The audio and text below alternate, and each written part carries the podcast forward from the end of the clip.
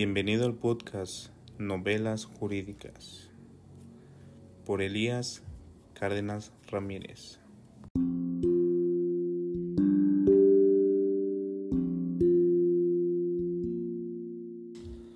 Hola, ¿qué tal? Muy buenas noches. Hoy hablaremos sobre el libro El Bufete por Borja Martínez Echevarría. Bueno, es, una, es un libro que nos cuenta la historia de un personaje que estudiaba derecho.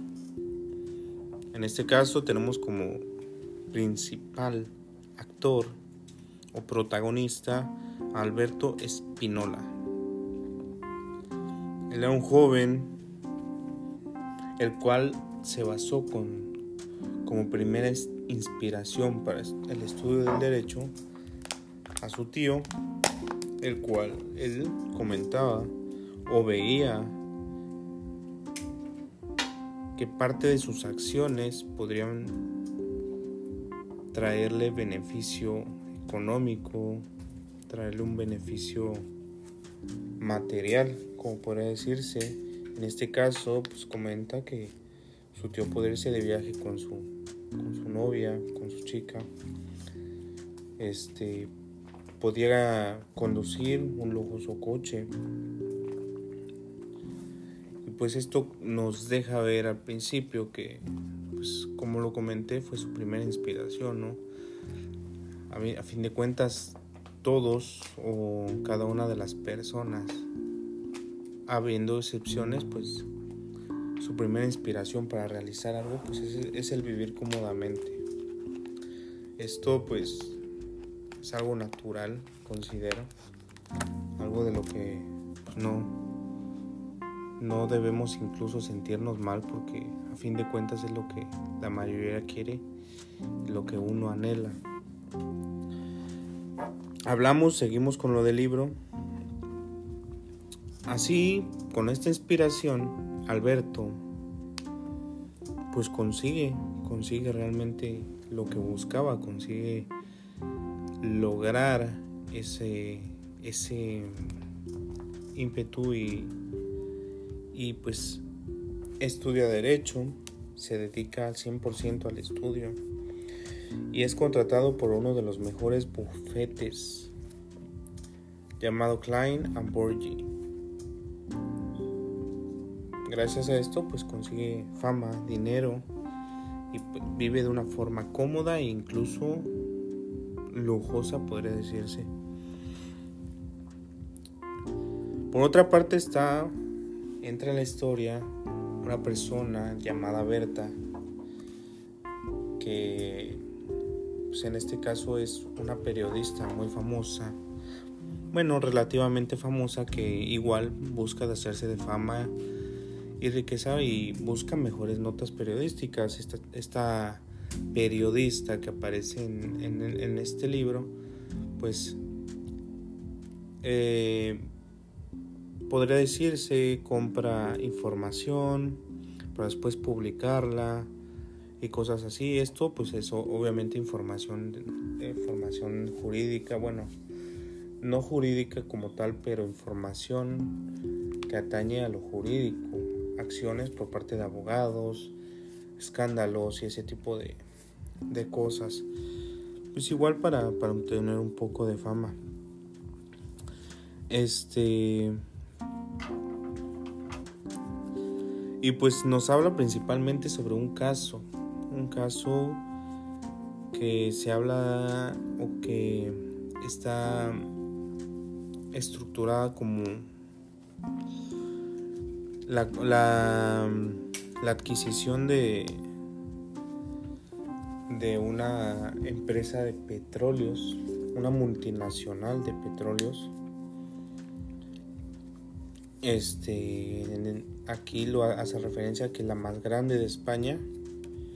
Y pues todo esto bajo una esencia hostil o mediante negociaciones obscuras podría decirse.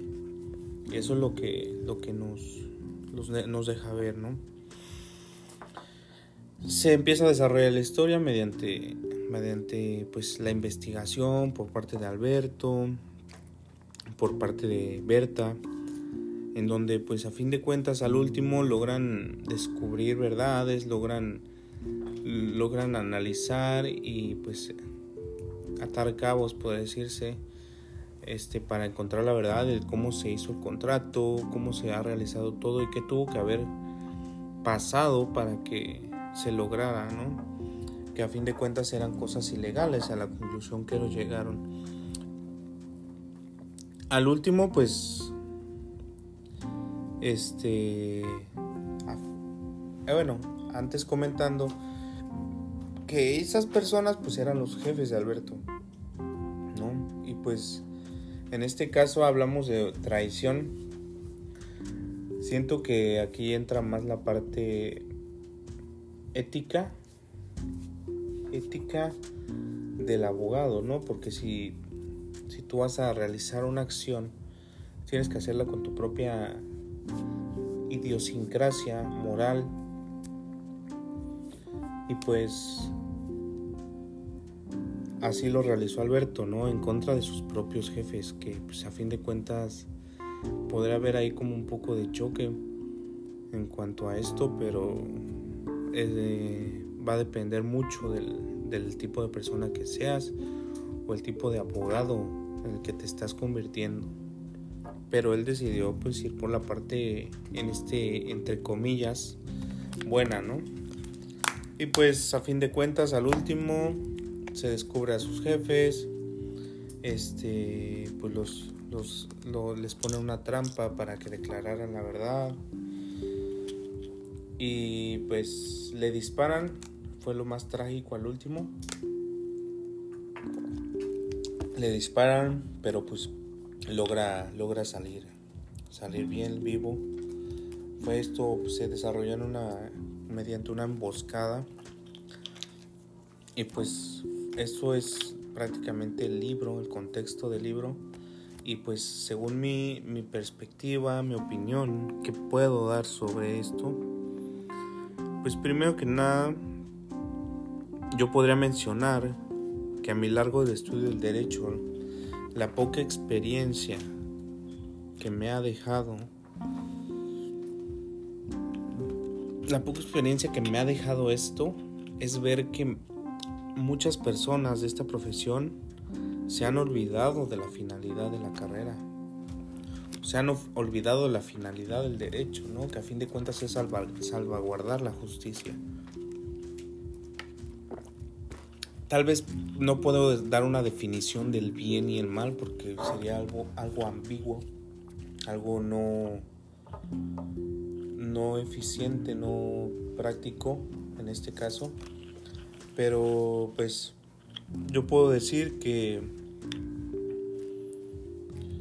solo en nuestras manos como profesionistas o como estudiosos del derecho pues está la está el ser este personas con una ética que a fin de cuentas la ética ya viene basada en los, en los, en los libros, lo que debemos hacer, lo que no debemos hacer, pero más que nada la parte moral de, de pues, nuestra parte moral, la cual pues, está basada más que nada en la educación que nos han dado, tanto educación escolar, educación familiar, desde la base fundamental que es la familia. Así lo considero yo.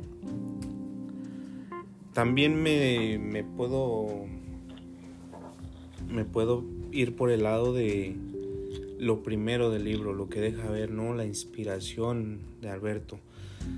Eh, la inspiración de Alberto, pues, fue el dinero, lujos y todo eso. Y a fin de cuentas yo considero personalmente que pues, es algo normal.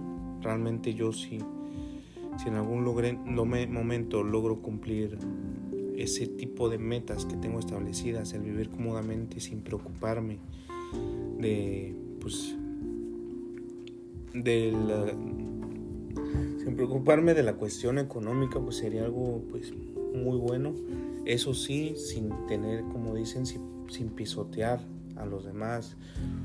Como quien dice, tus derechos, como dice la frase, y ya terminando con este podcast que está un poquito ya muy largo, como voy a terminar con esta frase, es tu derecho termina cuando empieza el del otro. Bueno, esto ya sería todo por mi parte. Muchísimas gracias y nos estaremos viendo en otra transmisión.